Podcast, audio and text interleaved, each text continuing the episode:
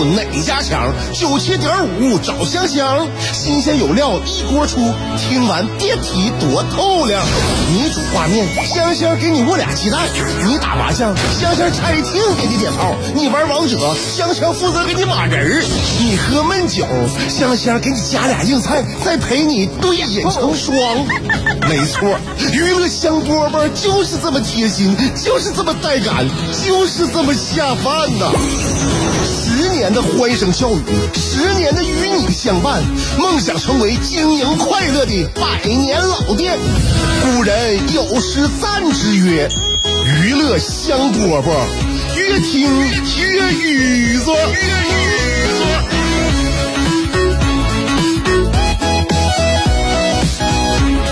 时到了啊，下午两点的娱乐香饽饽节目开始了，我是香香。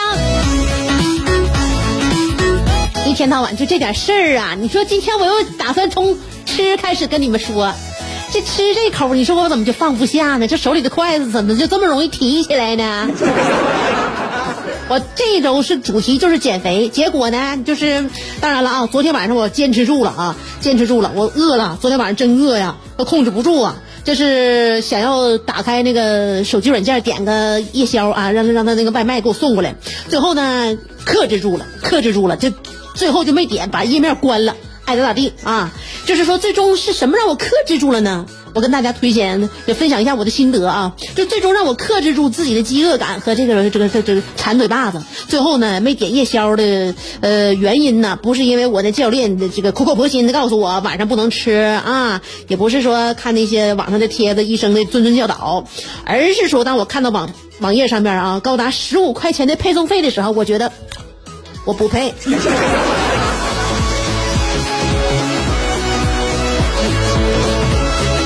这个晚上啊，我跟你讲，要是怎么能够让自己远离这些夜宵，远离这些外卖呢？其实，减肥最主要的是多少人说了，老生常谈的就是早点睡觉，早点睡觉。这个我我告诉你啊，跟他早点睡觉，就是说什么激素啊、内分泌啊这方面，咱也不懂，咱也不敢说。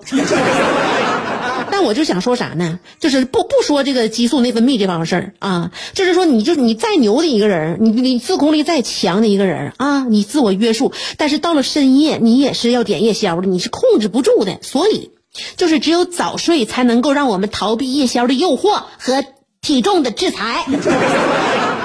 当然了，我们都知道逃避是可耻的，但是逃避是真有用啊。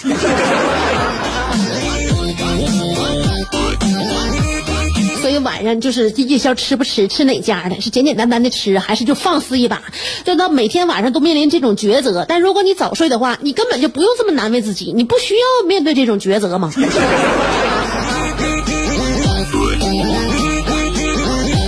而且总想呢，嗯，呃，这个吃啊，我现在心马上就心心念念想吃一样东西，有没有它的替代品啊？呃，总想找一个呢，就是两全其美的替代品，又能让我们解馋。最后呢，最后还能让我那个管饱啊，呃，还还不会让我长太多的分量。到底什么才是最合适的吃这这个食品呢？后来我就发现一个问题，这个美味和减肥它是一个悖论，就是说，你看哪个好吃的东西它热量低，你你你看你能你看你能找着不吧？我发现了啊，这世界上可能会有难吃的高热量食品，但绝对没有低热量的食品它好吃过。没有一款我认为低热量食品好吃，所以人呐，人我就发现了，到夜晚的时候，他就是能够看透很多问题。我认为就是说，我自己他可我可以欺骗我自己的理智，但是我欺骗不了自己的灵魂。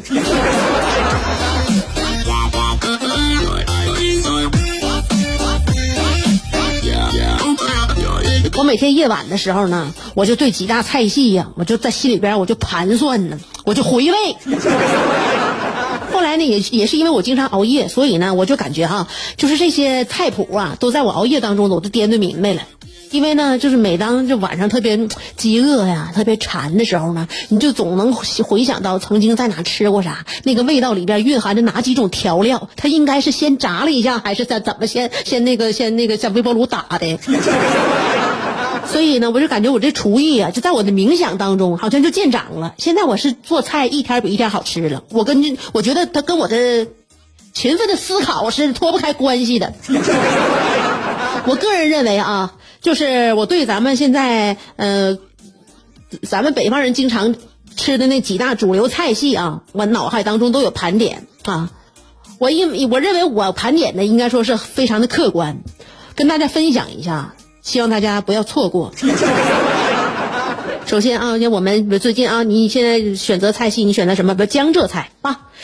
江浙菜呢，我感觉啊是菜中亚亚品。它有一部分菜呈现出来一种感觉，就是什么呢？就感觉你就好像是看到一个男人画了打了粉底啊，你就感觉他很认真的面对生活，呃，生活也很精致啊，就是非非常得体那么一个人，打粉底液出来的一个男一个男性啊，你就感觉他一方面呢就是嗯，一就是就是很热爱生活吧，啊，另外一方面确实是很精致啊，认认真对待，嗯，这江浙菜就是认真对待每一道菜啊啊。还有那个，现在我们比如说上饭店要选择是川菜呀，是湘菜呀，是不是？还有个鲁菜呀？湘菜是属于啥呢？它属于那个火力少年王，就是感觉像跟食材有仇一样，就是这这这势势必要把一切爆炒啊，把把所有你这我就给你炒老实为止。嗯，湖南菜就这个特点啊，就是火火刺楞的。川菜嘛，川菜大家可能都都常吃啊，因为东北人呢，这口感你一旦培养出来之后，他也是非常就是喜喜欢那种刺激辛辣那种那种那种口感，所以我们几乎好像各个礼拜啊，你起码各个月能吃个两三回川菜啊，正儿八经的上川菜那川菜馆去吃去，那就是说我们心目当中首屈一指的碳水教父啊，咽喉杀手，肛肠门诊。就诊的就是创收福星。川菜呢，它就是比较用比比较擅长用三百多种调料来狂腌一条非常可怜的鱼。别的没有啊，就是狂腌啊，就是就肉最惨的结局就是不过就沦落川蜀。你所有肉只要一到了那个川蜀地区，那就相当于下炼狱一样啊，就相当于去了大大西洋国。就就是说那个全部都整麻辣的啊，呃，专就是辣椒专政，这这就是川菜。另外呢，就提醒兔子尽量别往那边溜达。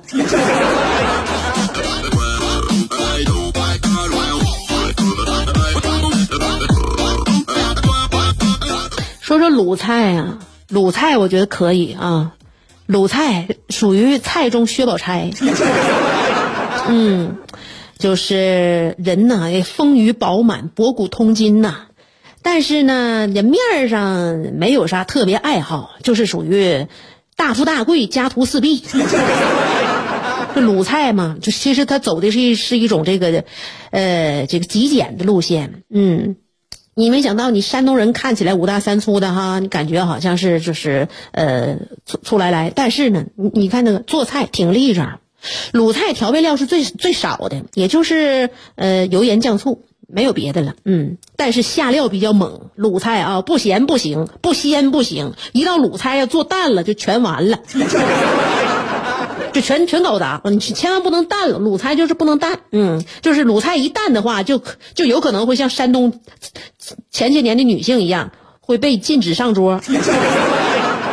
总结来说吧，鲁菜就是轮廓分明，就是非非常包豪斯的一种菜。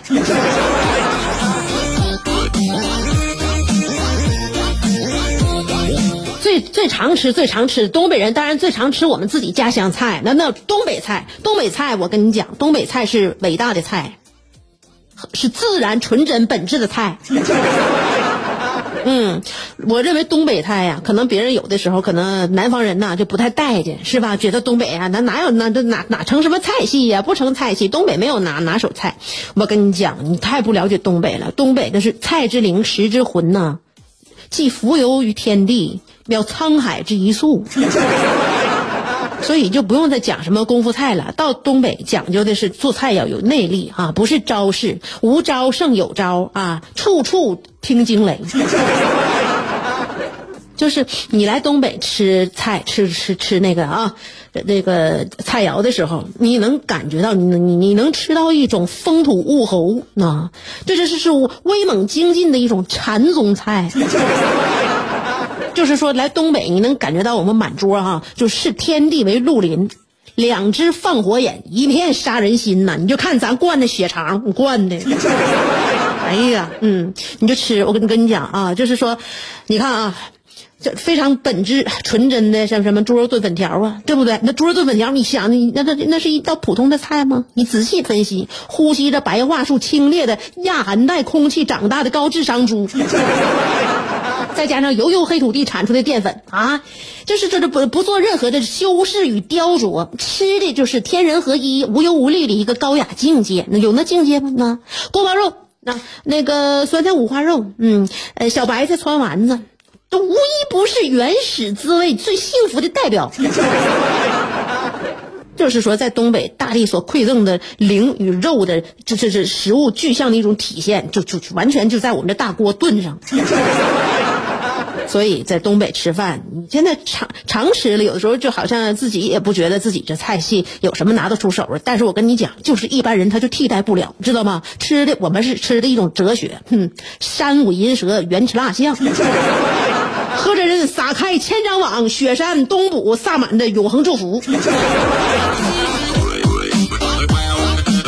越往北走，你就能感觉感觉到那种那种诚意啊！长白山永远纯净的第一捧雪水。所以东北菜蔡之灵啊，天地别有草，人间重晚晴。所以有的时候在家不管怎么做吧啊，或者是在外边咋吃咋点啊，最后点一圈了，必须得是呃阶段性的用用那个东北菜能封住我们自己味蕾的记忆啊。所以我希望大家多吃家乡菜啊，拯救东北菜，抵制南方沙文主义。就是比那那那立即行动了啊！就是说，你不关心东北菜，东北菜就会来关心你。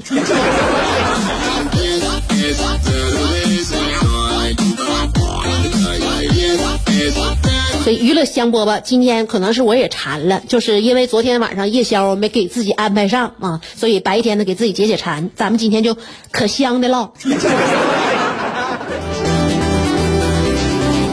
在想你的路上颠沛流离。在自己的世界里孤芳自赏，在别人的目光里随遇而安，在快乐的节奏里占山为王。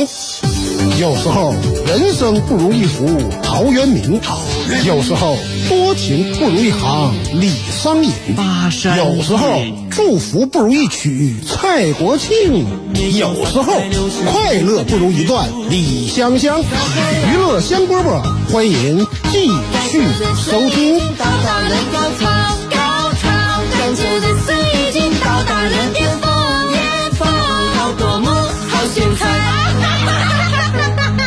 我就是 DJ。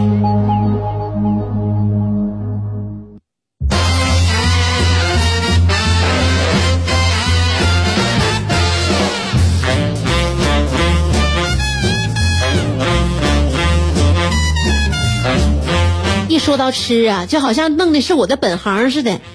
我跟吃其实呢，当然了，从小就有着不解的渊源。那谁又不是呢？但是我在吃这方面就格外的思考啊，格外格外的喜欢又善于思考，因为他就太爱不同的口感的那个食材了。就是我基本上不挑食，所以什么呢？食材在我心中啊，都能留下一些就是可圈可点的一些优势啊，被被我这个收纳。嗯，然后我最近还思考个啥事儿啊？就是思考一个，现在我们不是要呃节省吗？要节省，不能浪费。所以呢，现在大家呀，在外边出去点餐呢，也都点的适可而止，恰到好处。另外呢，如果说是点多的话呢，大家也都知道，哎，拿个打包盒哈，甚至说或是拿，即便拿个塑料袋，咱们把这个东西装回家打包啊，打包，嗯，呃，明天吃是吧？就这样，那么有这个意识。但是呢，关于打包的思考呢，我就在想啊，就是一个热菜，你想吧，就即便是红烧肉。红烧肉这个菜，你端上来之后，它的生命就只剩五分钟了。五分钟啊！尤其像现在天冷的快，五分钟不吃那可就要凉了。而且红烧肉那一凉，它中餐嘛就讲究一个有那个烫嘴那种那种火候。你想五分钟之内就是不吃完，就没啥品尝的必要了。我觉得，更何况你说打包。打包之后呢，回家呢可能就是整个口感呐、它那个温度你可以再热，但是热完之后呢，它这个这个那里边的油啊，它又往往外渗，它就那个感觉和口口味风味完全就不一样了。所以我认为啊，中餐它肯定是必须得堂食啊，在就在饭店就吃完。那么呢，打包呢，我感觉是对中华餐饮的极致反动。你想啊，大中华地区各路食材那是属于循序而生的啊，依时而动的。按照中餐的口味，各种食材是默默的生长，都掐着点儿给你长出来的，对不对？你这一想的话，所有食材啊，一路经历风雨，痴心不改，风霜雪雨搏激流。对吧？那，少年壮志不言愁。那你说到店里边，呃，然后呢，巴拉巴拉一顿切，大厨也施展毕生功力，夸夸一顿炒，最后你打包走了，啊，你打包走了，你说让食材怎么想？你让大厨怎么想？嗯，你让大中华地区五千年文化传承怎么想？是吧？就是这是我的思考。换句话说，我吃饭的话，肯定呢，肯定我吃不了，肯定是会打包的。因为呢，第一，经济情况不允许浪费哈，不能太铺张。咱得细水长流，也不能说是今朝有酒今朝醉啊。呃，另外打包回去呢，如果要是真是下饭菜的话，热一热还能撑，起码能撑一顿啊，还能撑一顿啊。另外，我现在也害怕被别人戳脊梁骨，对不对？现在也有阴影了，大家都看着呢，啊，你这人吃完了点一大桌子，完不打包，是不是？你你还有活下去的必要吗？对吧？人生生活总总归还是要做做样子的。